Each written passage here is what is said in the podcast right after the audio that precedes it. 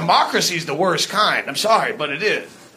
We get to pick our leaders. Well, what if I don't want a leader? Where does that vote go? I do good on my own. I don't want to be led. Is that, is that freedom? Ja, hallo und herzlich willkommen zu 21 Lage der Nation oder einer Neujahrsansprache, wie auch immer man das nennen will. Und wir sind heute hier versammelt über Bitcoin und die Freiheit zu sprechen und werden ein paar verwandte Themen, die meiner Meinung nach oder ich glaube unserer Meinung nach Bitcoin tangieren, ins Auge fassen. Und ähm, ich bin der Gigi, ausnahmsweise einmal wieder dabei. mit, mit dabei ist auch der Markus. Ja, grüß Gott. Der Dennis. Moin, moin. Und der Daniel. Servus. Und wir werden äh, nicht das Jahr Rück, äh, Revue passieren lassen, zumindest nicht aus Bitcoin-Sicht, sondern wir werden eben hauptsächlich um die Idee der Freiheit, äh, über die Idee der Freiheit sprechen. Ja, wer von euch, wer von euch will anfangen? Soll, soll ich einmal ein, ein paar, ein paar ähm, Grund, Grundsteine umreißen oder hat jemand wirklich was auf dem Herzen, das er noch vorschießen will? Ich habe noch die Blockzeit auf dem Herzen, die oh. da lautet 716426. Wunderbar. Haben wir vielleicht die Moskau Time auch noch parat irgendwo auf die Schnelle? Da erwischt mich auf dem kalten Fuß. Es ist spät abends. Ich glaube so ungefähr 21 Uhr Moskau Zeit. Ich glaube, es ist nicht, ist, ist nicht weit gefehlt. Also, ähm, wir sind ja ein Bitcoin-Podcast, beschäftigen uns aber auch immer wieder mit anderen Themen und ich glaube, wir sind hier jetzt, um das Duck zu diskutieren, warum das so ist und warum aus unserer Sicht Bitcoin sehr viel weiter greift als die Implementierung von Bitcoin sozusagen. Also Bitcoin hat, basiert ja auf verschiedenen Idealen und ich glaube, ähm, da Bitcoin auch nicht ein fertiges Ding ist, sondern, äh, wie ich schon öfter erwähnt habe, mehr als biologisches Ding, das sich ständig weiterentwickelt und ständig wächst und organisch organisch sich ausbreitet und weiterentwickelt zu verstehen ist, ähm, muss man auch immer ins Auge fassen, was ist eigentlich das Ideal und was sind die Grundprinzipien, auf die Bitcoin aufbaut. Und meiner Meinung nach sind die Grundprinzipien Zensurresistenz, Freiheit und auch ähm, das Individuum über das Kollektiv zu stellen. Das heißt, du kannst mit Bitcoin und mit deiner Bitcoin-Node machen, was du willst. Du hast die Freiheit, welchen Code auch immer laufen zu lassen. Du hast die Freiheit, mit Bitcoin zu machen, was auch immer du willst. Niemand kann dir vorschreiben, wie du Bitcoin zu verwenden hast. Und das oberste Gebot und auch etwas, was mir ähm, ganz wichtig ist in anderen Bereichen äh, außerhalb von Bitcoin, ist diese, dieser äh, Free Speech Gedanke, die absolute Zensurresistenz, welche Bitcoin als Grundstein hat. Ähm, je länger man Bitcoin sich unter der Lupe anschaut und je länger man Bitcoin studiert, desto mehr wird einem bewusst, dass alles auf dieser Zensurresistenz basiert. Also man kann das drehen und wenden, wie man will, aber auch das 21 Millionen Hardcap basiert auf dieser Zensurresistenz. Denn wenn, wenn, wenn man sich jetzt zum Beispiel vorstellen würde, äh, man macht alles effizienter, man äh, wählt einige Masternodes aus, die die Dinge validieren, dann ist es auch sehr einfach für diese Masternodes sich zusammenzuschließen und die Konsensusparameter so zu ändern, damit es äh, eben nicht mehr ein 21 Millionen Limit gibt, sondern ein 42 Millionen Limit oder wie auch immer. Also alles hängt an der Zensurresistenz. Und ich möchte auch eben ähm, über Zensur sprechen in diesem Gespräch, weil meiner Meinung nach laufen wir, sprinten wir sozusagen als Gesellschaft in ähm, eine Welt rein, wo Zensur schon zum täglichen Geschäft gehört, wo äh, Zensur nicht die, die Ausnahme ist, sondern die Regel. Und ähm, ja, das, das ist etwas, das sollte jeder einmal kurz innehalten und ähm, darüber nachdenken, ob, ob wir wirklich das für gut finden, dass es gewisse Dinge gibt, die man nicht mehr sagen darf, die nicht mehr Teil des Diskurses sein dürfen. Und egal, ob das jetzt auf Twitter ist oder in den Medien oder auf YouTube oder im Fernsehen oder wo auch immer, man wird demonetarisiert, man wird die Plattform, man wird gecancelt und so weiter und so fort. Ja, passend dazu könnte man auch einleitend noch sagen, dass ja auch mit einer der Anlässe für dieses Gespräch hier ist, dass ähm, aufgrund von Äußerungen, die wir als Einzelpersonen auf Twitter tätigen, öfter mal auch an uns herangetreten wird und gesagt wird, sowohl ja, das ist super, dass ihr euch zu diesen Themen äußert, wir finden das gut, aber eben auch genau das Gegenteil. Und das spielt so ein bisschen auf den Zensurteil an, den du meintest, nämlich ähm, wenn Leute uns nahelegen, doch uns bitte nur mit Bitcoin zu äh, beschäftigen und äh, da quasi beim Thema zu bleiben, für das sie uns quasi selektiert haben. Und ähm, da, das beißt sich halt sehr mit dem, was du gerade auch beschrieben hast. Ne? Zum einen in Sachen Zensur, zum anderen aber auch mit einem generell freiheitlichen Grundgedanken.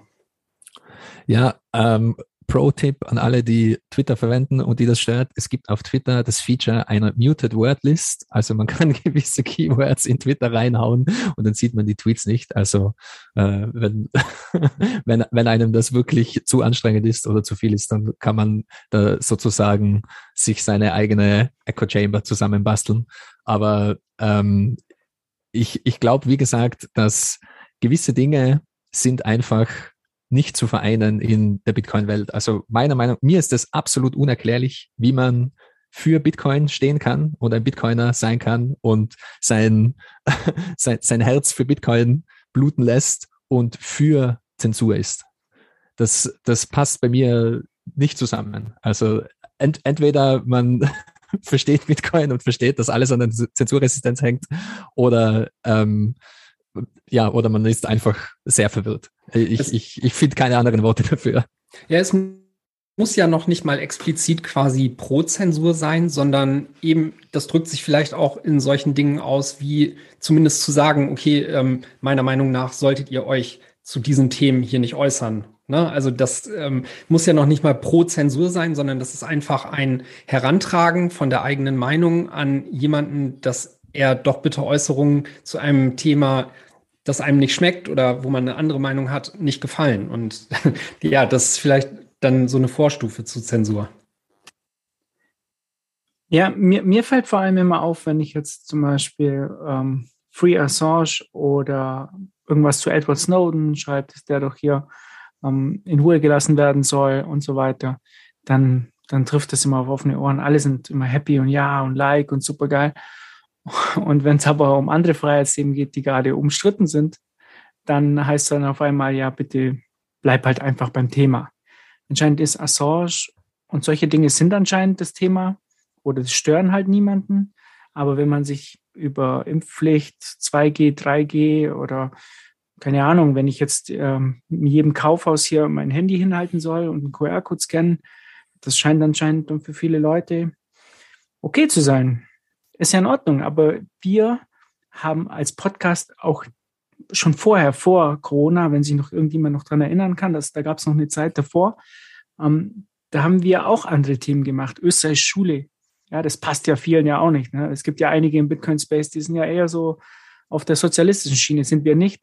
Haben wir auch andere Themen behandelt. Ähm, Ist mir für mich übrigens auch ein Rätsel.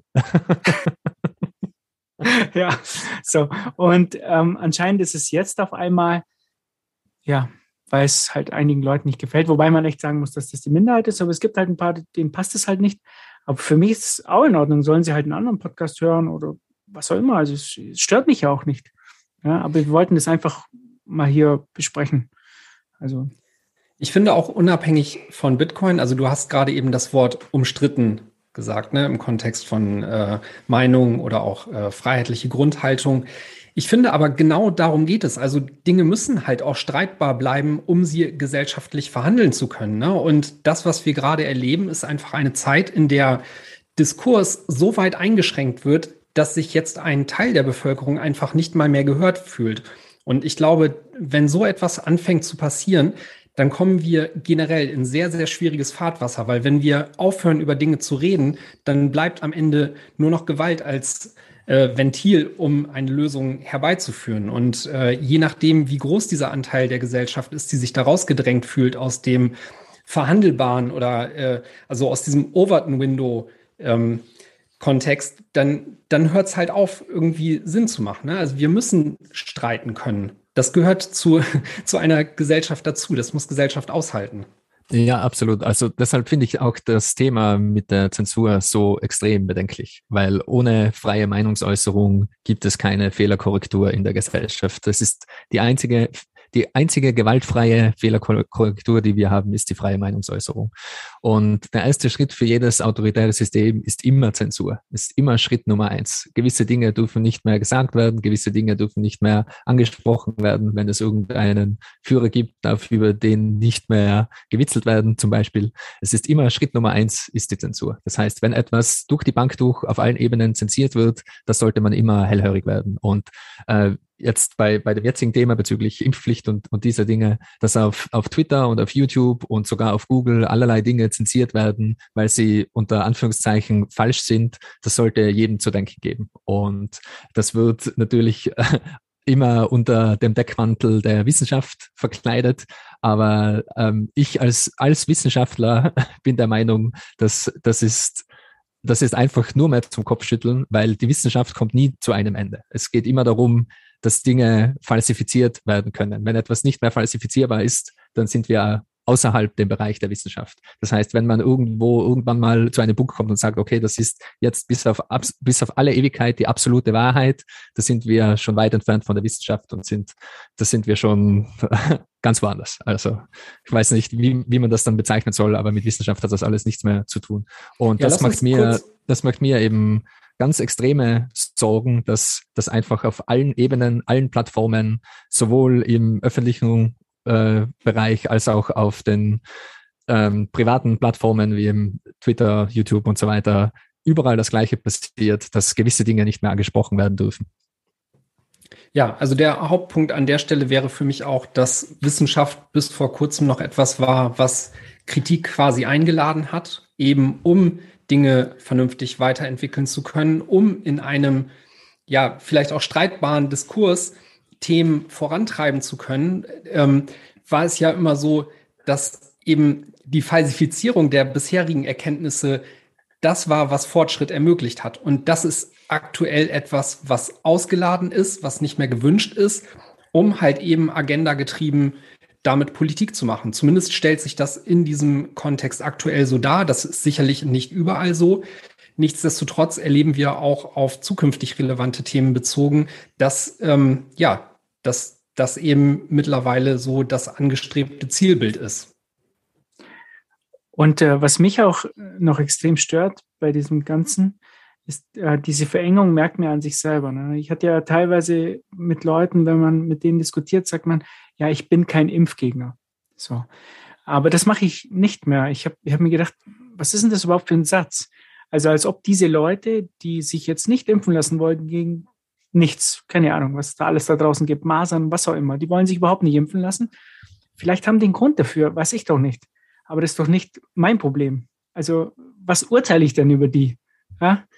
Ich habe meinen Körper, da entscheide ich, ähm, ob ich mich impfen lasse oder nicht, und die haben ihren und die sollen ihr Ding machen, aber, aber sich gleich dann so in einem Gespräch mit jemandem, ja, ich, also zu denen gehöre ich da nicht. Ne? Also bin da kein Impfgegner und Querdenker, da bin ich nicht dabei und hier bei denen nicht und da gehöre ich nicht dazu, ja.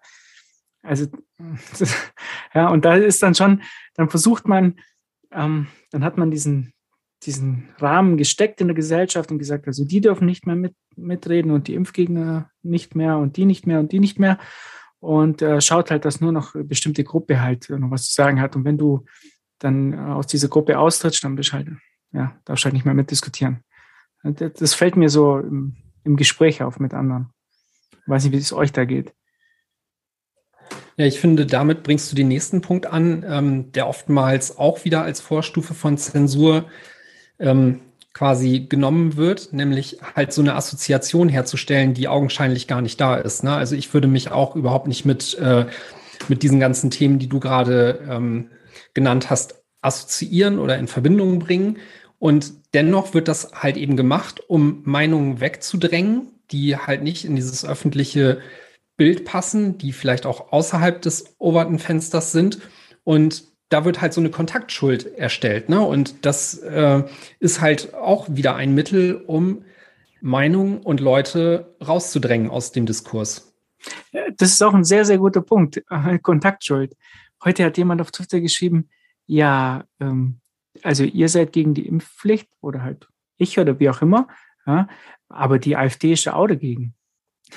Ja, aber ich bin auch gegen die EZB oder gegen eine Zentralbank oder ja, und was soll ich denn jetzt machen? Soll ich jetzt irgendwie den öffentlichen Raum meiden, weil da könnte ja irgendjemand gelaufen sein, der jetzt im öffentlichen Diskurs ja nicht, äh, nicht mehr gewünscht ist. Und dann ähm, habe ich da Kontakt zu dem oder wie, wie, wie stellen sich die Leute das denn vor? Soll ich jetzt auf das AfD-Programm schauen und sagen, oh, das sind die Punkte, okay, alles klar, wir nehmen die Gegenposition ein. Das ist, scheint anscheinend okay, gesellschaftlich dann ähm, okay zu sein. Ja, das ist ja das nächste Problem, was du da ansprichst, dass du halt politisch dann auch relativ schnell in so eine Ecke gedrängt wirst, rechts und links. Das ist ja nicht nur, äh, wenn du dich halt entsprechend jetzt zu einem Thema wie Corona äußerst, sondern das geht ja um viele, viele andere Themen auch, wo halt dann entsprechend relativ schnell gesagt wird, okay, ja, du bist ja total rechts, äh, das heißt, rechte Meinungen, die können wir komplett im, im, im, im allgemeinen Diskurs ignorieren. Ja, das ja, wird da verdammt eng langsam, der Korridor.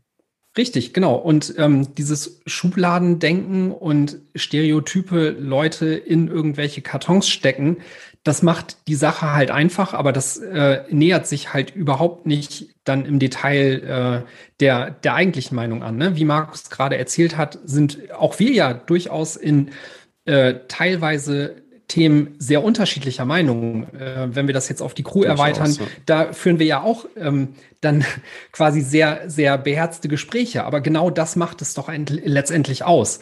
Also ähm, da halt auch andere Meinungen zu akzeptieren, zuzuhören und nicht nur irgendwie eine, eine äh, direkte Linie zu haben. Ich glaube, das spielt auf so einen Punkt ein, was, was viele ganz gerne in der Gesellschaft sehen würden, ist, dass ihnen die Verantwortung genommen wird und dass sie der Verantwortung der, der Wissenschaft auferlegen können. Und ich glaube, das ist ein, ein ganz großer Irrtum, der hier stattfindet, denn die Wissenschaft kann uns die Zukunft nicht vorhersagen. Die Wissenschaft kann uns auch nicht sagen, wie wir in Zukunft leben wollen. Das ist eine Entscheidung, die wir selbst treffen müssen und wozu wir in den Diskurs treten müssen und nicht von der Wissenschaft bestimmen lassen dürfen. Ja, und grundsätzlich, diese Wissenschaft gibt es ja auch gar nicht. Also wenn wir uns jetzt, jetzt bleiben wir mal bei der Wirtschaftswissenschaft, die ja hier öfters über Bitcoin urteilt. Also wenn, wenn wir die Wirtschaftswissenschaft als Maßstab nehmen und, und wenn wir uns, wenn ich mir dann vorstelle, dass in anderen Wissenschaften genauso zugeht wie in diesem Clown-Verein, der sich Wissenschaft nennt, ja, also diese ganzen Höfgens und, und die, ganze, die ganzen Witzfiguren, die da draußen sich für, für Wissenschaftler halten, ja, also wenn ich mir dann vorstelle, dass das in anderen Bereichen das auch so ist, ja, dann, dann, dann können wir es getrost sein lassen. Also dann ist es ja wirklich, klar, Wirtschaftswissenschaften ist jetzt nicht wirklich eine Wissenschaft und der Nobelpreis ist auch für den Arsch, aber ja, aber ja. Ich, ich, ich glaube, das ist auch eines äh, der Probleme in warum, warum gerade in der Bitcoin-Welt sehr viele Menschen sehr kritisch gewissen Dingen gegenüberstehen. Nicht nur äh, bezüglich dem Covid-Thema, sondern auch zum Beispiel dem Ernährungsthema und, und anderen Dingen, weil es ist so mehr oder weniger okay, wenn, wenn, wenn man sich dann mal zwei, drei, vier Jahre lang mit dem Thema Geld und Geldwirtschaft und den ganzen Dingen auseinandersetzt und sich da seine eigene Meinung bildet und dann draufkommt, okay, das, was ähm, auf den Unis gelehrt wird und die Wissenschaftsprofessoren so von sich geben, das ist alles ähm, etwa naja, ähm, mit Vorsicht zu genießen und man, man hat, man kommt selbst zu anderen Schlüssen. Ähm, so kurz zusammengefasst, okay, wenn Sie über das Geld und über das Wirtschaftssystem schon so gelogen haben, über was, wo, wo liegen Sie noch überall falsch, die, diese sogenannten Experten und die ganzen Professoren und so weiter und so fort. Und ich glaube, ganz viele ähm, Bitcoiner haben auch aus, aus diesem Grund mit gewissen ähm, gewissen Autoritäten sozusagen ein, ein Problem. Und das ist auch etwas, warum, äh, wie gesagt, äh, ein, eines, ein, ein Grund, ein Grundpfeiler von Bitcoin ist, es gibt keine Autorität. Du selbst bist die Autorität. Und ich glaube, da, darum ist der Overlap auch so, so groß weil es gerade so herrlich zu äh, Markus vorherigem Beitrag passt, äh, wollte ich auch noch mal anmerken, dass wir im Grunde genommen ja auch nicht den gleichen Fehler machen dürfen, äh, den wir der Gegenseite vorwerfen, nämlich halt irgendwie Leute quasi ähm, ja sehr stereotyp irgendwie äh, wegzudrängen und also auf, also wir machen das ja auch, ich mache das ja auch genau. sehr oft, also das ist ja so. das, das wollte ich so direkt nicht sagen, aber ja, aber es ist so, also wer, ja. wer macht denn das nicht? Genau, aber deshalb wollte ich auch noch mal eben kurz darauf eingehen, dass wir halt nicht, wie gesagt, den gleichen Fehler machen dürfen und äh, da Leute ebenso rausdrängen. Ne? Also auf faktischer Basis sich sachlich zu unterhalten. Und das haben wir ja an, an wichtigen Stellen auch versucht. Äh, gerade jetzt beispielsweise in dem äh, Beispiel hat Patrick ja auch Maurice zum Diskurs eingeladen und so, und so dass man sich da sachlich mit auseinandersetzen kann. Den, den Punkt wollte ich nur noch mal eben rausholen. Ja, das ist ja auch, also ich habe, äh, da gibt es ja auch ein anderes Beispiel letztens, da gab es ja auch hier einen Bitcoiner, der geglaubt hat, er könnte mit drei Spritzen im Profil ähm, die Lightning Channels von anderen äh, zu anderen Leuten zumachen, die so Sachen sagen wie äh, Omikron ist nicht mehr so gefährlich wie die vorigen Varianten und ähm, hat dann hier angefangen, andere Leute dazu aufzurufen, halt Lightning Channels zu diesen Leuten zuzumachen, weil sie eine andere Meinung haben. Ich meine, das kann man tun. Also ich ist ja kein Geheimnis, ich bin libertär, also ich habe jetzt kein Problem damit, dass, dass der das macht, aber das kann ich auch, ja, und ich kann es wahrscheinlich besser.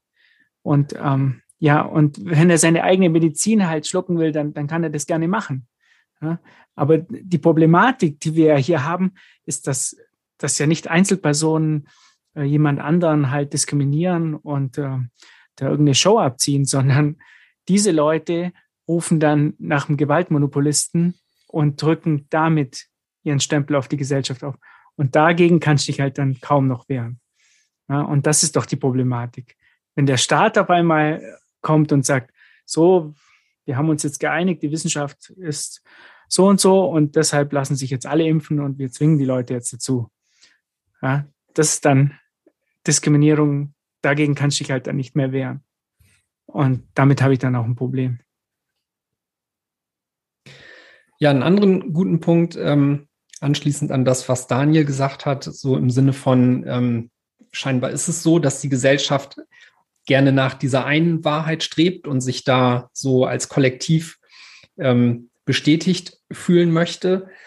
Ähm, wenn wir das jetzt nochmal wieder so auf Bitcoin zurückführen, dann ist das halt so das Maximum an Zentralisierung, was äh, sich, was man sich ausmalen kann. Ne? Und da steht man als Bitcoiner quasi ja sehr ähm, auf der gegenüberliegenden Seite, nämlich mit einem Maximum an Dezentralität, wo man jedem Individuum seine eigene Sicht auf die Dinge äh, zugestehen möchte und das eigentlich erstmal gesichert haben möchte, bevor man versucht, eine, äh, eine Wahrheit zu schaffen und diese auf alle auszurollen.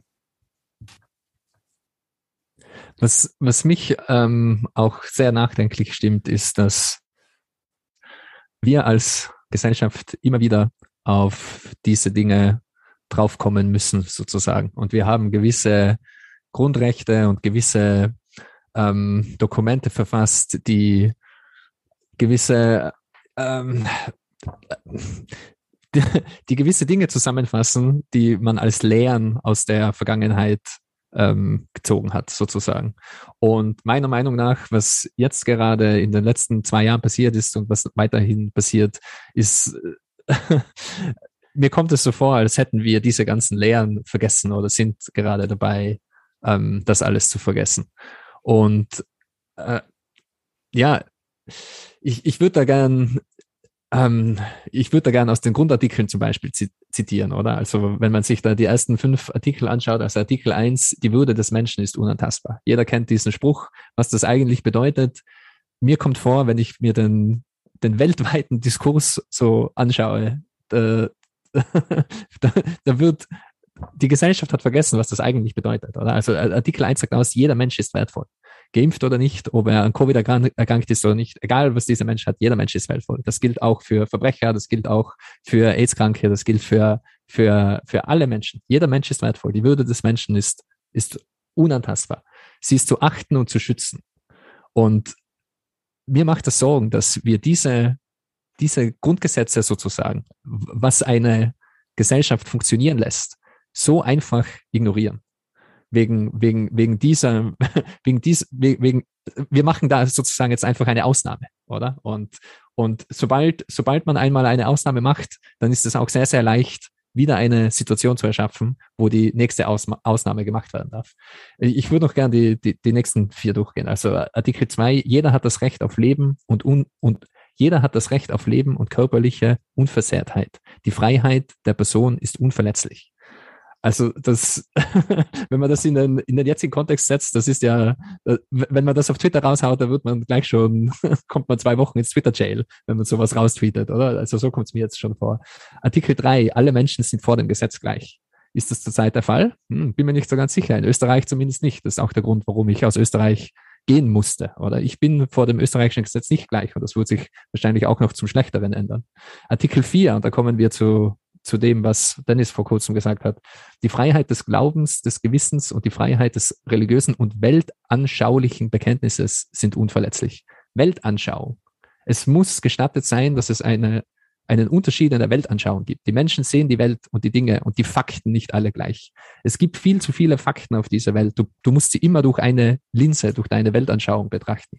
Und die ist unterschiedlich. Somit es gibt keine keine faktenbasierte Wahrheit, schon gar nicht für komplexe Systeme, schon gar nicht für komplexe Situationen. Du kannst es immer so die beleuchten. Vorhersage der Zukunft. Das Richtig. ist ja das, was die Leute gerne wollen.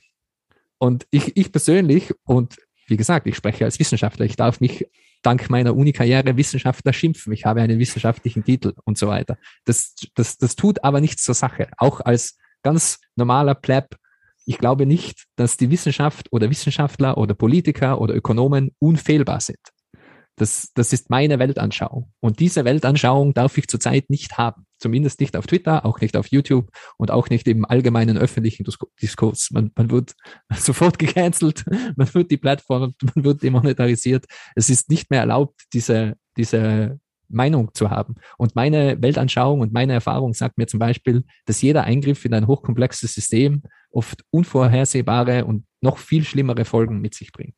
Und das ist etwas, also ich sage das jetzt hier im öffentlichen, im Podcast, aber wenn man da, wenn man, wenn man da zum Beispiel ähm, im Fernsehen interviewt wird, da wird man schon in eine Ecke gestellt oder darf das schon gar nicht mehr laut sagen, okay, vielleicht ist es nicht so schlau, zum Beispiel eben alle durchzuimpfen oder, oder auch, äh, wenn's, wenn, wenn, wenn wir uns die wirtschaftlichen Dinge ansehen, ähm, da zentral permanent einzugreifen. Vielleicht macht man einfach nur alles schlimmer, wer weiß. Ein Artikel ja. fehlt noch, oder? Stimmt, ein Artikel fehlt noch. Artikel 5. Jeder hat das Recht, seine Meinung in Wort, Schrift und Bild frei zu äußern und zu verbreiten. Eine Zensur findet nicht statt. Und das ist auch so etwas. Okay, wo, wo sind wir zurzeit in der Gesellschaft? Eine Zensur findet nicht statt.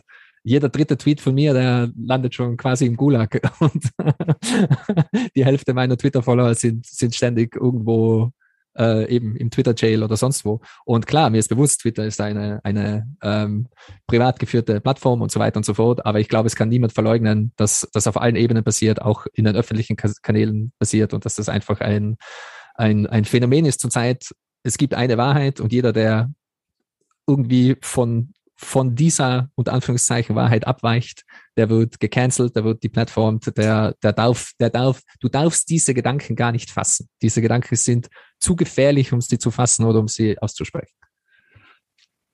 Ja, was da auch so ein bisschen mit drin steckt, ist, dass man sich in dem Fall jetzt quasi die Wissenschaft auserkoren hat, um diese Wahrheit darzustellen. Ne? Und ich glaube, es ist generell gefährlich, wenn man halt quasi eine einzige Disziplin nimmt, um das als Maßstab für alles zu haben. Und ähm, es mag sein, dass wissenschaftliche Erkenntnisse sehr wichtig bei äh, vielen Dingen unserer komplexen Zeit sind.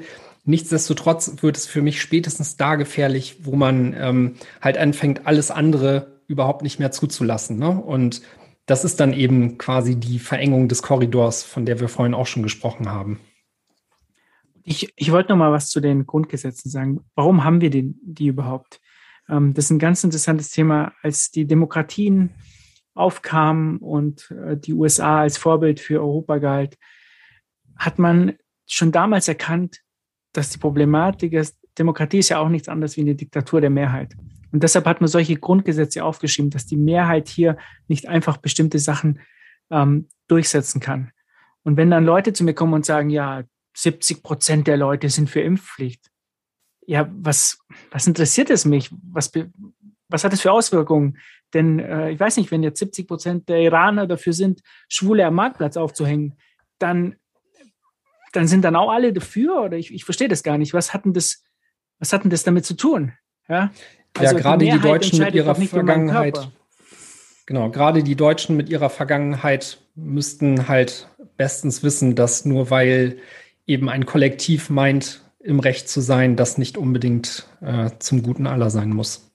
Jetzt muss man aber trotzdem auch mal darauf eingehen, ähm, wie kommt denn dieses Kollektiv eigentlich zu dieser Meinung? Und äh, ein Aspekt, der dazu führt, ist natürlich auch das Thema Zensur und natürlich auch ein gewisses Framing beziehungsweise eine eine, eine klare, klare Art und Weise, einen, ein established, eine, eine, eine etablierte Meinung, äh, eine etablierte Wahrheit äh, zu kommunizieren und auch von dieser etablierten Wahrheit so möglichst wenig abzuweichen, weil natürlich diese etablierte Wahrheit ja irgendwem auch immer nützlich ist. Ne? Also ich meine, sonst würde man auch so eine etablierte Wahrheit nicht dauerhaft aufrechterhalten, obwohl sich äh, genug Leute zu Wort melden und diese Wahrheit auch anfechten oder kritisieren und zensiert werden da auch entsprechend. Ja. Ist, ist ein super Punkt und ich, ich glaube, da, da, da schaffen wir auch ganz leicht den Bezug zu Bitcoin herzustellen. Weil schauen wir uns mal an in den Mainstream-Medien, was die letzten fünf Jahre, die letzten acht Jahre die, die Mainstream-Wahrheit über Bitcoin war oder? Es ist nur für Kriminelle. Es ist nur, um irgendwelche Auftragsmörder im Internet anzuheuern. Es ist nur für Darknet Markets. Es ist, äh, keine Ahnung, es verschwendet viel zu viel Energie. Es ist dies und es ist das. Und eben nur Verbrecher und Shadowy Supercoder verwenden Bitcoin und es gibt keine einzige normale Person, die Bitcoin verwendet und dass Bitcoin irgendetwas Gutes sein könnte. Das, das, das kommt schon gar nicht in Frage. Das, das war ja, ich glaube, das ist bis jetzt noch nicht in den Mainstream-Medien einmal vorgekommen, dass Bitcoin etwas Gutes für die Gesellschaft und was Gutes für die Welt sein kann. Und da wird man dann als Bitcoiner natürlich auch hellhörig, wenn man ein gewisses Muster bei anderen Themen erkennt, wo die Medienlandschaft im Allgemeinen dir eine gewisse Wahrheit diktiert, sozusagen. Und das ist genau das Framing von, von dem du sprichst, Daniel. Und das ist genau das eben Manufacturing Consent, wie Noam Chomsky es nannte. Oder das einfach, äh, es gibt zwei verschiedene Meinungen, die man haben darf. Und die sind sich eigentlich sehr ähnlich, wenn man, und alles, was außerhalb von, von diesem Meinungsfenster ist, das, das kommt in der Medienlandschaft gar nicht vor. Diese Meinungen kann man gar nicht haben. Und äh, es ist sehr, sehr, sehr bedenklich, das zu sehen, wie ähm, äh, also wie, wie sich das so quasi schon fast organisch rauskristallisiert, ähm, sowohl in den Medien als auch in der Gesellschaft. Es gibt eben gewisse Dinge, die kann man, gewisse Meinungen, die kann man gar nicht mehr haben. Ich habe so ein bisschen das Gefühl, dass es auch so ein bisschen so ein, so ein letztes Aufbäumen der zentral, zentralistisch gesteuerten Medien ist, weil sie merken, dass sie hier gerade auch im Verlieren des, also dass sie den Narrativ verlieren und nicht mehr diese, dieses, diese etablierte Meinung vorgeben können, sondern dass sich diese etablierte Meinung im freien Markt entwickelt durch immer mehr freie also durch freie Menschen, die entsprechend auf mit auf eigene Art und also auf eigene Kosten und äh, komplett selbstständig YouTube-Videos erstellen, Blogartikel produzieren, Themen analysieren, Nachrichten schreiben, Berichterstattungen aus äh, Gegenden machen, wo du und ich nicht hinkommen. So viele Leute, die halt auf einmal anfangen, ähm, als Reporter selbst aktiv zu werden und über die Dinge, die Sie beobachten, aus Ihrer Perspektive, aus Ihrer Brille zu berichten, so dass, wenn man verschiedene Perspektiven über die Welt liest, sich dann auch seine eigene Perspektive machen kann. Und ich glaube, da ist so ein Switch oder da ist so eine Transformation gerade im, im Gange, dadurch, dass wir die Medien komplett demokratisiert haben und jeder zum Sender werden kann, genauso wie wir jetzt auch, entsteht natürlich sehr viel Gedankenmaterial, also Gedankengut, was halt auf verschiedenste Art und Weise verbreitet werden kann. Und ähm, dieses Gedankengut ist frei verfügbar verfügbar und jeder kann es, kann es für sich erfassen aus verschiedenen Perspektiven, sich seine Gedanken dazu machen und muss aber dann quasi selbstständig zu einem Schluss kommen, was für einen selbst die Art und Weise ist, die, die Welt wahrzunehmen ne? und für sich für wahr zu erachten. Ja, ich glaube, die Punkte, die du nennst, ähm, die sind durchaus da. Nichtsdestotrotz würde ich bei einem Großteil der Gesellschaft eher das Gegenteil sehen. Also ähm, für mich drückt sich in dem, was aktuell passiert, auch eine ja, wahnsinnige Medieninkompetenz aus. Also eigentlich ähm, genau das Gegenteil auch wieder von dem, was du beschreibst, nämlich, dass Leute weiterhin davon ausgehen, dass Medien durchaus seriös und objektiv zu allen Dingen berichten und dass auch, wenn es denn halt nicht so ist, wie wir jetzt beispielsweise an dem, was Gigi gerade zu Bitcoin ausgeführt hat, in äh, einem Themengebiet, wo wir uns auskennen, wo wir das beobachten können, ähm, das fällt den Leuten nicht auf, dass das wahrscheinlich bei anderen Themen dann halt genauso wenig der Fall ist. Ne? Also ähm, Ja, also für, für mich ist das zumindest was den größten Teil der Gesellschaft angeht, eigentlich viel eher ein, ähm, ja, ein Problem der Medienkompetenz, fehlender Medienkompetenz. Und ähm, klar, aber da gibt nee, es natürlich... sehe ich nicht so. Ich sehe das eher, es, es ist eine Frage der, des, des Bewusstseins des Individuums. Jedes Individuum muss sich dafür, darüber im Klaren sein, dass die Medien eine Meinung vermitteln dass sie nicht die Wahrheit vermitteln, sondern dass sie eine Meinung vermitteln. Und ich meine, ich glaube, Springer hat es sogar bei sich im Grundartikel mit drin stehen, dass sie eine Meinung vermitteln.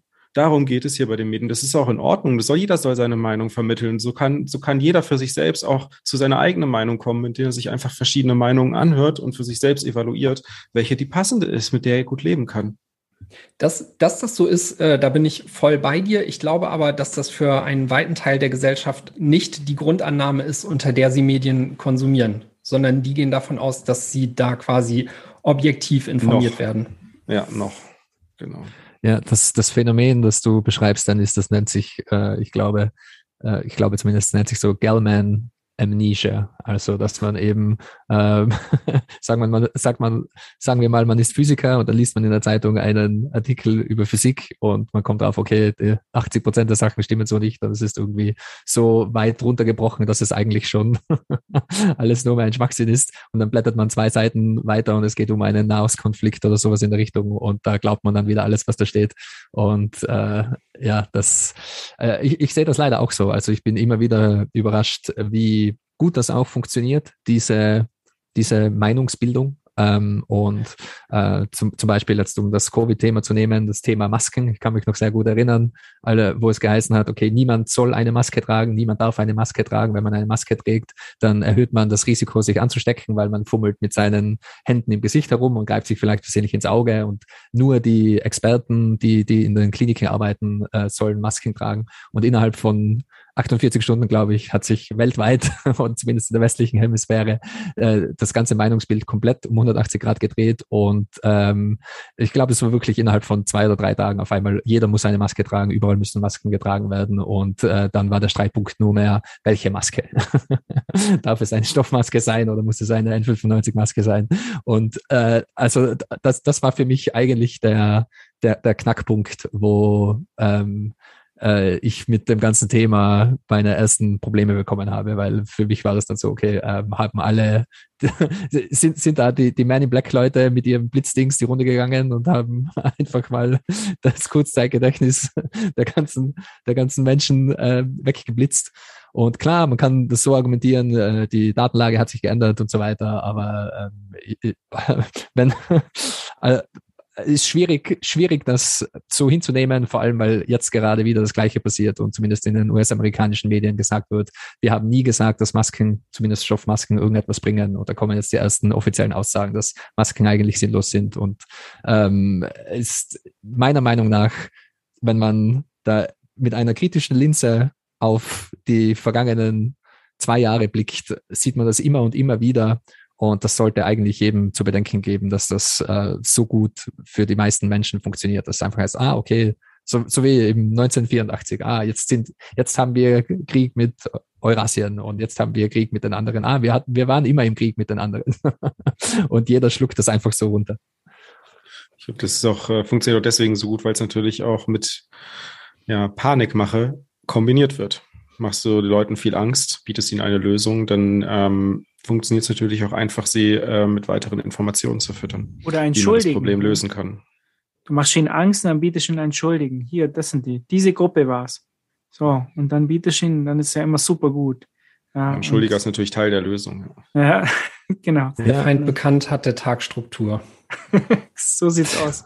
Ganz ja, genau. ich, also ich muss dazu auch nochmal eben sagen, also das ist auch mit eigentlich der Punkt, ähm, der mir im ersten Jahr am allerschwersten gefallen ist, wo ich ähm, lange Zeit auch einfach nicht verstanden habe, was hier eigentlich los ist. Und ähm, weshalb ich auch in Gesprächen mit vielen Leuten, von denen ich mich dann quasi leider äh, auch entfremdet habe, ähm, ja, festgestellt habe, dass man mit Rationalität nicht weiterkommt. Nämlich ähm, meine Grundannahme war eben, dass es doch irgendwie eine, ja, eine, eine Art gibt, das mit gesundem Menschenverstand zu betrachten. Und da zählt eben auch zu, wie Gigi beispielsweise eben an, anhand dieser Maskengeschichte erläutert hat, dass irgendwie der Zeithorizont, mit dem Leute Dinge betrachten, irgendwie immer kürzer geworden ist. Also ähm, da haben, schaffen normale, intelligente Leute es nicht mal mehr, sich anzugucken, was denn vor zwei Wochen noch irgendwie erzählt wurde. Und diese Widersprüchlichkeiten, die da auf alle möglichen Themen äh, aufkommen, das ist mir nicht klar gewesen, warum, warum Leute da halt so kirre gemacht werden. Aber ähm, ja, tatsächlich ist das, glaube ich, wirklich ein sehr trauriges Thema, nämlich, dass man es geschafft hat, da mit Angst und Panik wirklich ähm, ja, Leuten ein Narrativ unterzuschieben.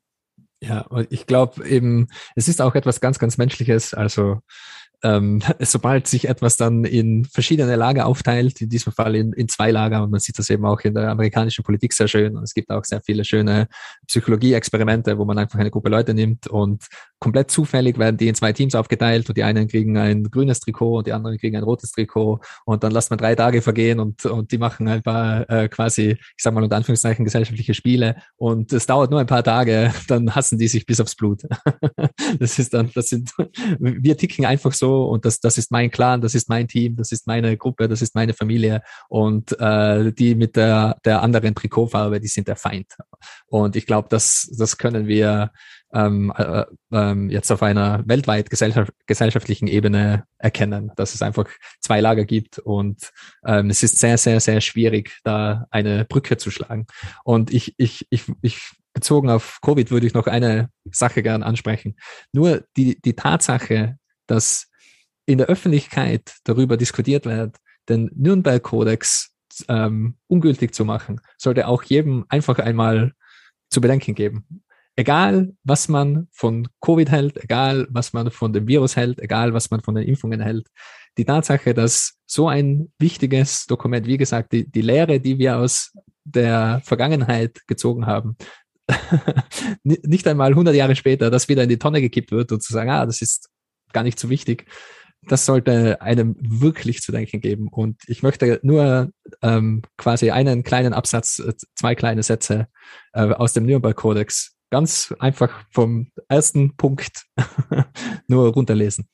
Die freiwillige Zustimmung der Versuchsperson ist unbedingt erforderlich. Das heißt, dass die betreffende Person im juristischen Sinne fähig sein muss, ihre Einwilligung zu geben, dass sie in der Lage sein muss, unbeeinflusst durch Gewalt, Betrug, List Druck, Vortäuschung oder irgendeine andere Form der Überredung oder des Zwanges von ihrem Urteilsvermögen Gebrauch zu machen. Ich wiederhole nochmal, unbeeinflusst durch Druck. Und das ist so etwas, wenn, wenn man, wenn man schaut, was auf der Welt passiert, vor allem eben auch in Österreich und jetzt, jetzt auch in Deutschland, das ist weit entfernt von unbeeinflusst von Druck. Also da Leute verlieren, es heißt eben, äh, also wenn, wenn, man wird vor die Wahl gestellt, kann ich meine Familie noch ernähren oder muss ich da mitspielen. Und das ist eindeutig ein, ein Druckmittel. Und nur eben, dass es von Politikern angesprochen wird und generell in der Gesellschaft angesprochen wird, ah, nein, wir machen jetzt eine Ausnahme und, und wir, wir lassen das nicht mehr gelten. Ähm, das ist meiner Meinung nach sehr bedenklich. Und äh, es ist auf die Gesch Geschichte der Menschheit gesehen ja ein sehr junges Dokument, der Nürnberg-Kodex, aber wir, wir haben gewisse Lehren schon seit Tausenden von Jahren und ungefähr so um das Jahr 50 nach Christus herum äh, kam ähm, der First Do Not Do No Harm, also äh, auf Lateinisch Primum non nocere, also ähm, die, die ärztliche Weisheit sozusagen, dass erstens nicht zu schaden. Ähm, seit 2000 Jahren sprechen wir von diesen Dingen und wissen diese Dinge und das wird jetzt alles einfach so quasi in die, in die Tonne gekippt.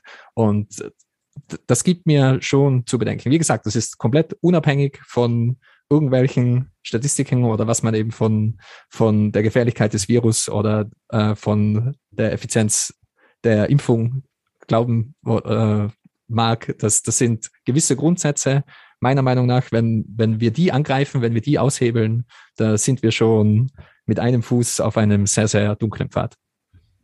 Ja, man muss das ja auch nicht nur auf die aktuelle Situation beziehen. Ne? Also ich finde ähm, tatsächlich, der alles, was mit Corona passiert, ähm, muss jetzt nicht Anlass für all das sein, was, wie wir Dinge hier betrachten, aber es kann als sehr, sehr gutes Beispiel dafür dienen. Und eingebettet ist das eher in so eine größere gesellschaftliche Strömung, bei der also sich ja auch bei vielen von diesen Themen bei uns die Nackenhaare hochstellen, einfach weil man die Befürchtung hat, dass es auch mit der Covid-Nummer nicht aufhören wird.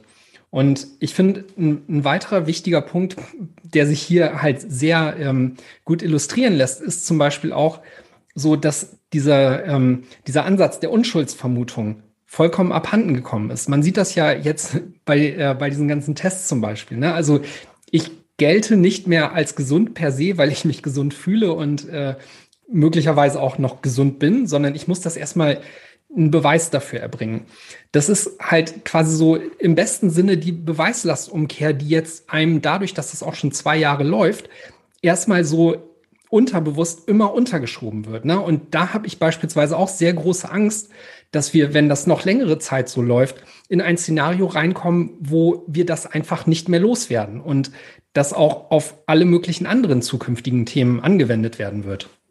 Was auch sehr erschreckend ist, dass es ja wirklich die, die Gründe, die dafür angebracht werden, sowas zu rechtfertigen, sind ja wirklich banal. Und da muss man sich doch wirklich nur, wenn, wenn man die Begründung sich einmal anschaut, nur, nur wirklich mal einmal hinter die Kulissen oder ein, einmal um die Ecke schauen, da merkt man doch schon, dass diese Begründungen in, in 0, nichts auseinandergenommen werden gegen, gegenüber den Erfahrungen, die wir in der Geschichte gesammelt haben und die Dokumente, zu denen wir uns geeinigt haben als Menschen, denen wir, wo wir quasi einen ungeschriebenen sozialen Vertrag haben, diese Dokumente einfach über den Haufen zu werfen, das ist, das ist echt Wahnsinn. Mit so, mit solchen Begründungen kann ich nicht verstehen.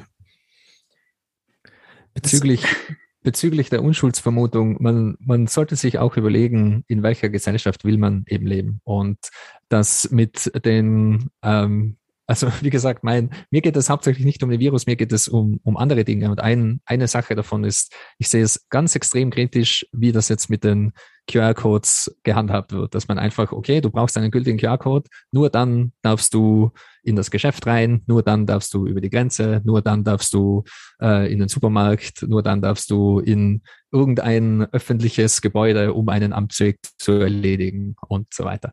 Und wenn, wenn das System einmal etabliert ist, nur, nur um einmal ähm, zu sehen, wo das hinführen kann, schaut einfach nur kurz nach China. Dieses Social Credit System in China, das ist genau dieses QR-Code-System und da hat man ein Ampelsystem. Entweder man ist ein braver Bürger, dann äh, hat man das grüne Licht oder man hat, man ist einmal bei Rot über die Ampel gegangen, dann hat man ein oranges Licht und wenn man einmal das Falsche über die Partei gesagt hat, dann hat man ein rotes Licht und bekommt somit keine Zugtickets mehr, keine darf das Land nicht mehr verlassen, bekommt kein Hotel mehr, bekommt keine Versicherung mehr, bekommt keinen Kredit mehr und ich befürchte, dass sobald so ein System einmal aufgestellt ist, dann wird es Schritt für Schritt immer weiter in diese Richtung gehen. Man sieht das auch zum Beispiel eben seit 9-11 auf, auf den Flughäfen. Die, die Maßnahmen werden nicht abgebaut, die Maßnahmen werden immer nur verstärkt und die Freiheiten, die, die werden nicht wieder zurückgegeben, sondern es ist der, der,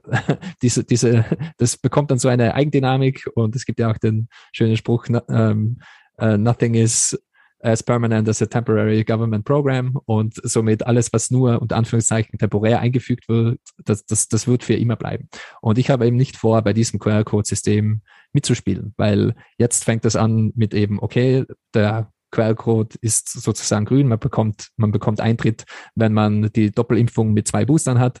Und in Zukunft da wird sich das ändern. Garantiert. Da irgendwas kommt dazu, irgendwas wird mit einem anderen System verknüpft und vielleicht geht es dann eben um deine Kreditwürdigkeit oder vielleicht geht es um deinen Carbon Footprint oder vielleicht geht es darum, was du auf Social Media gesagt hast. Was einen gültigen QR-Code ausmacht, das wird sich mit der Zeit ändern. Und meiner Meinung nach sollte man ganz extrem aufpassen, solche, bei solchen Systemen mitzuspielen und solche Systeme einzuführen und, und da in welcher Form auch immer mitzuhelfen, dass solche Systeme etabliert werden. Das ist eine ganz gefährliche Geschichte.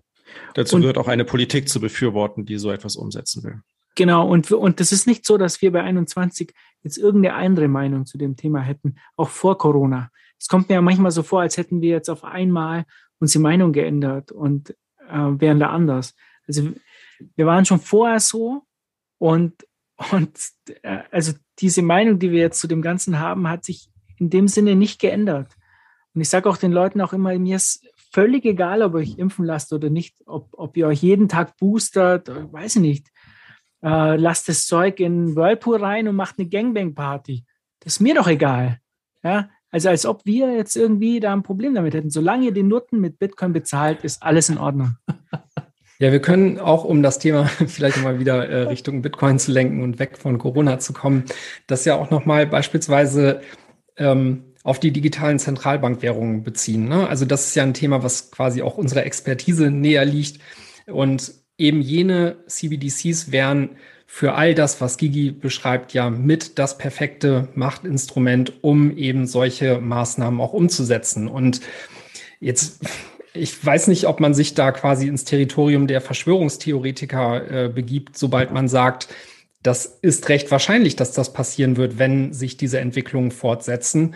Aber ähm, also für mich liegt es sehr, sehr nahe, dass halt eine, eine digitale Zentralbankwährung das perfekte Umsetzungssystem für so ein Sozialkredit-Ding wäre, ne? Weil vor allem zu Enforce, zum Enforcement. Ne? Genau, richtig. Also sobald du bei Rot über die Straße gegangen bist, äh, wird das direkt abgebucht. Sobald du dich irgendwie nicht gut verhalten hast, wird dir dein Konto gesperrt und was da noch so alles dranhängt, ne? Ähm, oder sei es auch irgendwie ein Verfallsdatum für dein Geld und all solche Dinge. Und das sind ja Pläne, die die quasi auch öffentlich geäußert sind. Also das sind ja Ideen, die da hm. draußen sind. Und ja, keine Ahnung. Also wenn, wenn halt äh, Autokraten solche, solche Mittel an die Hand bekommen, dann ist das quasi der, der beste Weg in die Technokratie. Ich, ich will das nochmal wiederholen, was Dennis eben gesagt hat, weil ich wollte das schon unterbrechen und eben großen Einspruch erheben bezüglich Verschwörungstheoretiker, Territorium und so weiter. Das ist ja auch so eine Sache, da, da sagt man etwas, was in, in der Gesellschaft nicht weit verbreitet ist. Man wird als Verschwörungstheoretiker abgestempelt und schon muss man dem Verschwörungstheoretiker, dem Verrückten, dem Rechtsradikalen nicht mehr zuhören, oder? Das ist ja auch so eine, eine ähm, politische, mediale Strategie. Oder es gibt da gewisse Triggerwörter und wenn die fallen, dann ist die Meinung von diesen Menschen schon irrelevant.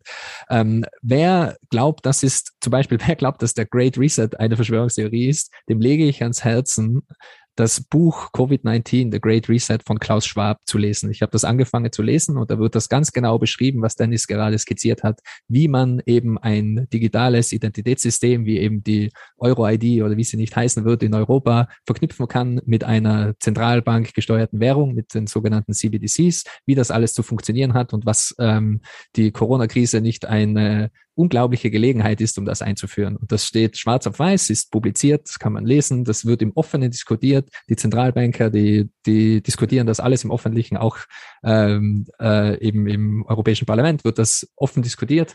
Und das hat mit einer Verschwörungstheorie überhaupt gar nichts zu tun. Also das, das wird einfach das im Offenen etwas, angesprochen. Was die Gesellschaft will auch teilweise oder davon ausgegangen wird, dass die Gesellschaft es will. Und wenn man sich mit Leuten unterhält, es gibt ja auch genug Leute, die sagen, ja, wir müssen andere Menschen kontrollieren, weil sonst funktioniert es nicht. Ja, und im, im keynesianischen Framework ist das auch der einzige Ausweg aus der ganzen Misere.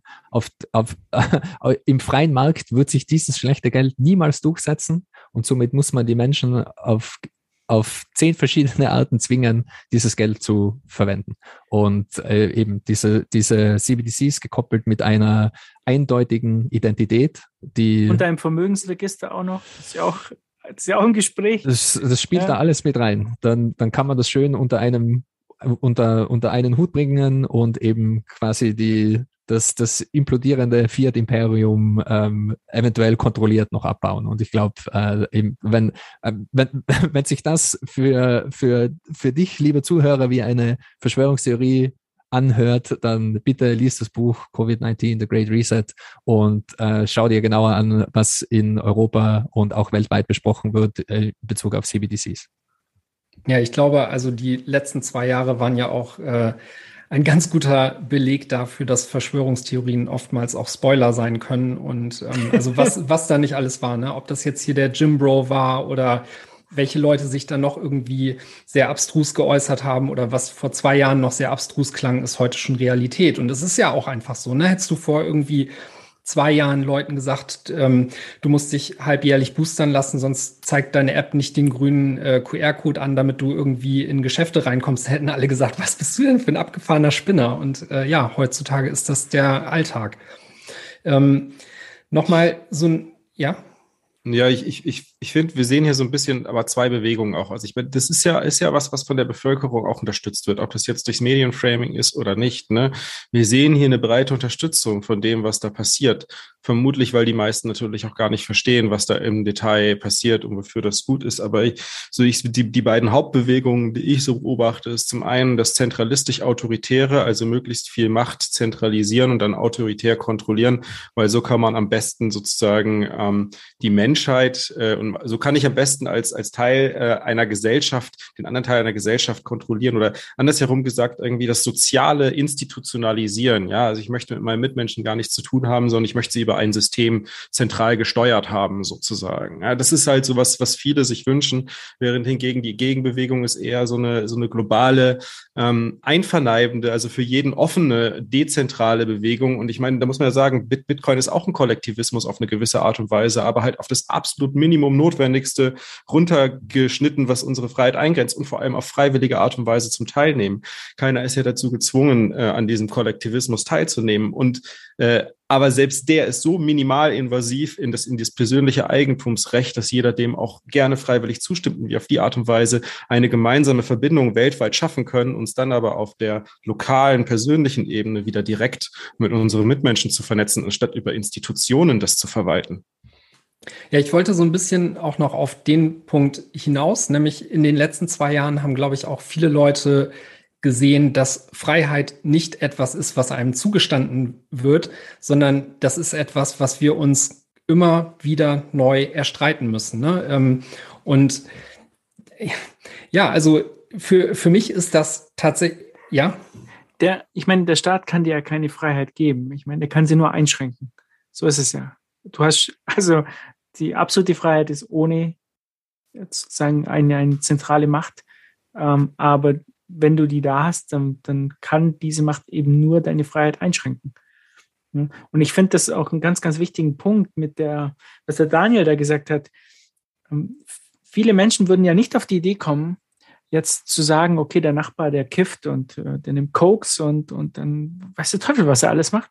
Aber ich würde niemals auf die Idee kommen, darüber zu gehen und zu sagen, so, und das machst du jetzt nicht mehr. Ja? Und ich nehme dir jetzt dein Zeug weg. Aber so, sobald du halt ähm, einen Staat hast oder eine Autorität, dann, dann ähm, outsourcest du dieses Problem eben und sagst halt, bitte kümmere dich mal um den. Ja? Und äh, ich, ich möchte so und so leben und der soll das auch. Ja? Und überhaupt wir, die so und so leben wollen, wir sind ja eine Mehrheit. Ja? Und äh, deshalb sollen die auch so leben wie wir. Und äh, das scheint ja dann umso zentraler, umso mächtiger der Staat wird, umso schlimmer wird ja das Ganze irgendwie. Ja, ich finde, ähm, bei diesem Begriff Mehrheit, da schwingt für mich auch so mit, also ich, ich sehe das nicht so, dass ähm, gesellschaftlich unbedingt sich eine Mehrheit für jetzt beispielsweise Impfpflicht oder sowas ausspricht, sondern da ist halt auch ein großer Teil dabei, der indifferent diesen Themen gegenübersteht, vielleicht weil er sich da auch gar keine Gedanken zu gemacht hat, sich keine dazu machen will, wie auch immer. Aber diese Leute werden halt mitvereinnahmt für all das, was ähm, dann halt quasi politisch gewünscht ist.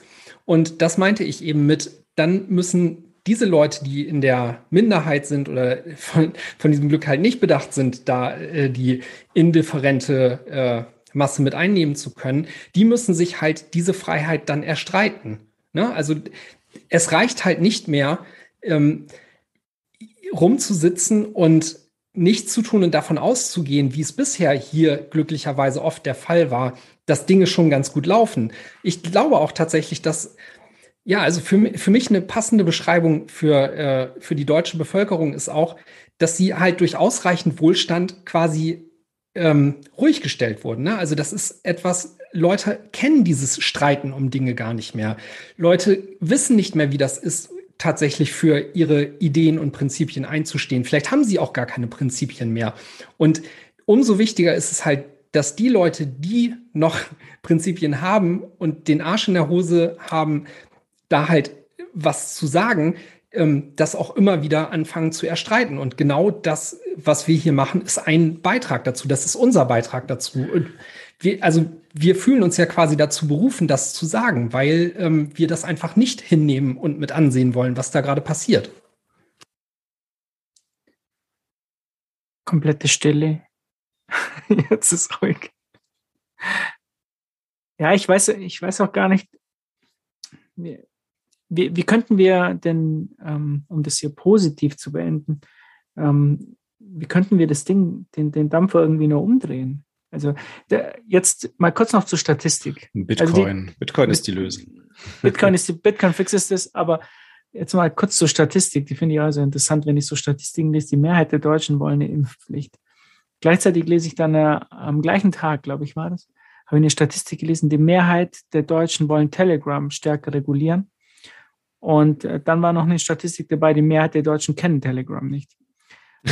und, und ich frage mich halt bei diesen ganzen Statistiken, also ich, wir reden halt jetzt von, die Mehrheit der Deutschen will eine Impfpflicht. Die Frage ist doch, stimmt die Statistik überhaupt? Oder hat die das Söder rausgebracht? Ja. Weil ich meine, diesen Leuten, äh, die, die, Vorstellung, dass Politiker, die, die nie irgendwas auf die Kette kriegen, die sollen sich jetzt um, um unsere Gesundheit kümmern. Ja, das ist für mich eigentlich absolut abstrus. Ne? Die, sonst kriegen sie nie was hin und alles geht schief und äh, Maut und Flughafen, nichts kriegen sie geregelt. Aber auf einmal so, so ein Virus, da, da sind sie auf einmal dann Experten dafür. Und als nächstes machen sie dann den weltweiten Klimawandel. Da kümmern sie sich dann auch drum. Und ich weiß ja nicht, ob ich der Einzige da bin, der da Probleme damit hat, ähm, die, diese, diese Sachen solchen Vollidioten zu überlassen. Ja, weiß nicht. Ja, viele sehen halt auch keine Alternative, ne? Die willst du Alternative. Was willst du sonst machen? Die sagen halt so, hey, wenn es halt keinen gibt, der das zentral kontrolliert und in die Hand nimmt, dann, dann findet sich da keine Lösung, weil wenn jeder macht, was er will, dann kommen wir nie ans Ziel. Das, das, das haben sie über Geld ja auch gesagt, ne? Genau. Ja, wenn ich sage, das Argument ist halt, ist halt einschlägig, ne? Also für mich, wenn ich das abschließend formulieren sollte, wäre dieser Satz ähm, ganz treffend oder die Frage, die Gigi vorhin aufgeworfen hat, nämlich sich das nicht auf ein einzelnes Thema bezogen anzugucken, sondern sich big picture mäßig die Frage zu stellen, in welcher Gesellschaft möchte ich denn eigentlich leben? Und da ist für mich auf dieses Thema, und da kommen wir nochmal zum Anfang zurück, einfach die Frage, möchte ich in einer Gesellschaft leben, bei der es nur eine Meinung geben darf, ob sie jetzt meine, meiner äh, Fasson entspricht oder eben nicht. Ne? Also das ähm, macht ja dann macht ja dann auch ganz viel aus. Ne? Also viele Leute beklatschen ja äh, Dinge, die jetzt gerade en vogue sind und haben einfach nicht mal ähm, die Empathie, sich in einer Situation zu sehen, wo sie halt selber vielleicht auch zur Minderheit gehören könnten. Oder möchte ich in einer Welt leben, in der ja auch ähm, Meinungsvielfalt erlaubt ist, Dinge streitbar bleiben und so vielleicht auch nicht der schnelle Konsens da ist, aber dafür jeder gehört wird, jeder sich mitgenommen fühlt und man halt nicht so eine gesellschaftliche Spaltung wie aktuell erlebt. Ja, ich, ich glaube, da ist es auch sehr passend zu erwähnen, was es eigentlich bedeutet, freie Meinungsäußerung zu haben. Es geht eben genau darum, diese, diese Meinungen zu erlauben, mit denen man nicht übereinstimmt. Ähm, es gibt einen schönen englischen Spruch, I, I might not agree with you, but I will defend to the death your right to, to voice your opinion. Also auch wenn ich mit dir nicht übereinstimme und du de, der Meinung bist, dass Shitcoin XY die Zukunft sein wird und NFTs die Welt retten, ich stimme mit dir nicht überein, aber ich werde dein Recht, diesen Schwachsinn zu veräußern, dafür werde ich einstehen und dafür werde ich kämpfen. Und ich, ich glaube, man muss da eben ganz, ganz, ganz vorsichtig sein, wenn sich die Gesellschaft in eine Richtung bewegt, wo das nicht mehr so gesehen wird und wo es eben gewisse Meinungen gibt, die man einfach gar nicht mehr äußern darf. Und ich glaube eben auch nochmal ähm, zurückzukommen auf, auf das Thema Bitcoin fixes this. Ich glaube, auf lange Sicht, ja, auf jeden Fall. Also ich glaube, auf lange Sicht wird und es ist schwer zu sagen, wie lange das noch dauern wird, aber sehr viel der Macht, ähm, die, der, die der Staat ausübt, kommt eben durch dadurch, wie der, wie, wie der Staat Einnahmen generieren kann. Und Bitcoin hebelt da einiges aus. Das, das Weitere ist auch noch Bitcoin, ähm, so, so wie das für mich jetzt auch ist. Bitcoin ist für mich ein, ein Werkzeug, das mir gewisse Freiheiten ermöglicht. Ich, ich kann mein Zeug zusammenpacken und meinen Laptop zuklappen und in ein anderes Land gehen und ich habe dort auch ein Bankkonto, weil ich habe Bitcoin. Ich kann einfach über die Ländergrenzen hüpfen und mir woanders ein neues Leben aufbauen, wenn es mir eben wie in Österreich zum Beispiel einfach zu heiß wird, weil äh, ich mir Sorgen ma machen muss, äh, darf ich heute überhaupt auf die Straßen gehen oder gibt es wieder einen Lockdown für Ungeimpfte oder wie auch immer. Und wenn, ähm, wenn, wenn man sich das so ansieht, dann ist sowohl für für ähm, die kurzfristige Lösung Bitcoin ein super Werkzeug. Für die mittelfristige Lösung ist es, glaube ich, ähm, ein gewisser Sammel äh, Ansammlungspunkt für freiheitsliebende Menschen. Also ich glaube, es gibt auch einen Grund, warum in Amerika zum Beispiel alle nach Texas gehen, alle zu den gewissen Staaten hinziehen, wo sich gerade, nennen wir es mal unter großen Anführungszeichen, Bitcoin-Zitadellen ähm, sich rauskristallisieren. Äh, in Europa haben wir solche Gegenden leider noch nicht so stark. Es gibt in anderen Bereichen der Welt ähm, gewisse, also Panama zum Beispiel oder Paraguay, wo gewisse Bitcoiner hinziehen, weil dort eben die Freiheit noch groß geschrieben wird und weil dort auch ähm, sowohl Bitcoin als auch Bitcoiner gut behandelt werden. Und ich glaube eben so kurzfristig kann man Bitcoin als Werkzeug sehen, das einem nach wie vor gewisse Freiheiten ermöglicht. Mittelfristig würde es ein Werkzeug sein, um gewisse parallele Strukturen aufzubauen in anderen Jurisdiktionen, wer sich das leisten kann, wer sich das erlauben kann. Und langfristig wird äh, Bitcoin das wirklich ein für alle Mal fixen, weil es einfach den, ähm, die, die Macht des Staates verkleinern wird. So sehe ich das zumindest. Das ist mein optimistischer Take. Aber ich glaube auch, dass es durchaus noch etwas ähm, clownischer werden kann da draußen. Also ich bin mir nicht sicher, ob wir schon über dem Höhepunkt drüber sind. Es kann natürlich sich auch in eine positive Richtung ändern. Ich will da die Hoffnung nicht aufgeben. Es gibt sehr große Proteste weltweit. Es gibt viele Leute, die jetzt dabei sind, dazu sagen, okay, das geht zu weit oder mit dem bin ich nicht mehr einverstanden. Es gibt gewisse Gegenbewegungen, sowohl politisch als auch gesellschaftlich. Aber ähm, ich, ich, ich bin auch der Meinung, falls jemand da jetzt in diesen Podcast reinstolpert und noch nicht so viel mit Bitcoin zu tun gehabt hat, wirklich schaut euch Bitcoin unter der Linse als Freiheitsinstrument an. So ähnlich wie auch Ende-zu-Ende-Verschlüsselung von gewissen Chat-Programmen oder solche Dingen. Einfach etwas, mit dem sollte man, das sollte man verstehen, das sollte man anwenden können, das sollte man sich komfortabel damit fühlen, ähm, wie man Bitcoin auch verwendet in einer Notsituation, falls man eben sein Land verlassen muss oder sowas in der Richtung. Und ähm, ja, zusammengefasst, auf kurze oder lange Sicht auf jeden Fall Bitcoin fixest ist. Ich sehe da noch einen weiteren Aspekt, wo Bitcoin noch langfristig fixt äh, und auch vielleicht sogar schon mittel- bis kurzfristig.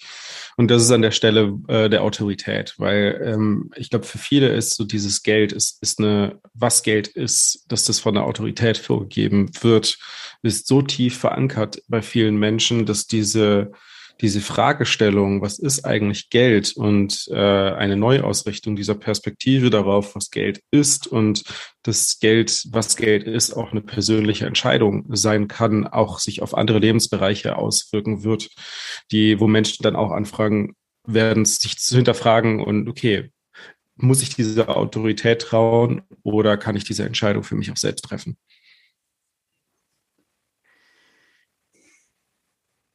Wollen wir es irgendwie positiv warten, noch abschließen? Wir, ja, wir, wir warten auf dein Schlusswort, Markus. Ich wollte, ähm, ich wollte noch, komm, da erzähle ich noch was. Also ich war ja, ich war jetzt spazieren. Ähm, das darf man ja nicht mehr jetzt in Deutschland, aber bin trotzdem spazieren gegangen an meinem Geburtstag. Ich war auch äh, gut angetrunken, also es war ähm, lief ganz gut und dann auf dem Heimweg ähm, traf ich dann plötzlich auf eine größere Gruppe. Muss meine Geburtstagsparty gewesen sein, wahrscheinlich. Habe ich anfangs angenommen für mich. Ähm, dann waren auch einige Polizisten dabei, fand ich auch sehr, sehr nett, dass die extra aus München äh, ins Allgäu gekommen sind, um mitzufeiern mit mir. Ähm, den habe ich natürlich, ich meine, ihr kennt das ja, was macht man so, wenn man betrunken ist? Man redet über Bitcoin. Ne? Da habe ich dann auch einige, einigen Polizisten versucht, äh, das näher zu bringen. Die fanden das jetzt strange, weiß auch nicht warum. Ähm, sie, sie sagten da so Sachen wie, Warum reden Sie die ganze Zeit über Bitcoin? Halten Sie bitte Abstand. Hier geht es nicht durch.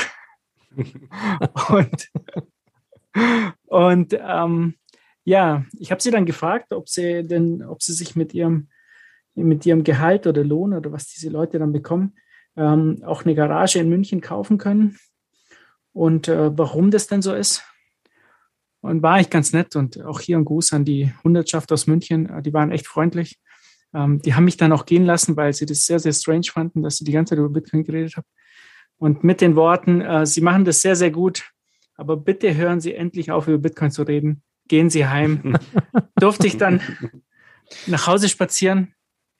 Von daher, schönen Gruß nach München an die Hundertschaft. Hat mich gefreut. Vielleicht sehen wir uns irgendwann mal wieder.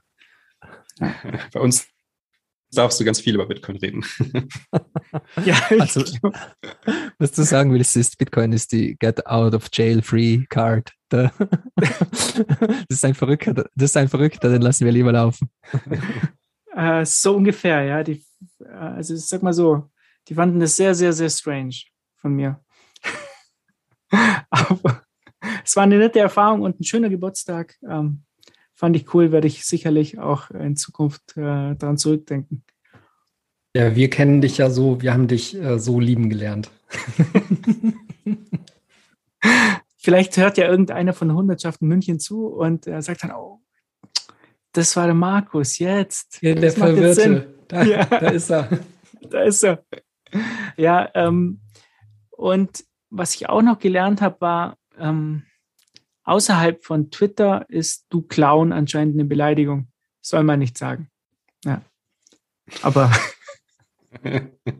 Auf Twitter nicht, nee, ne? Auf Twitter ist du Clown ja eigentlich, sozusagen. Guten Morgen, hallo, wie geht's dir? Ein Ehrenabzeichen. genau. So.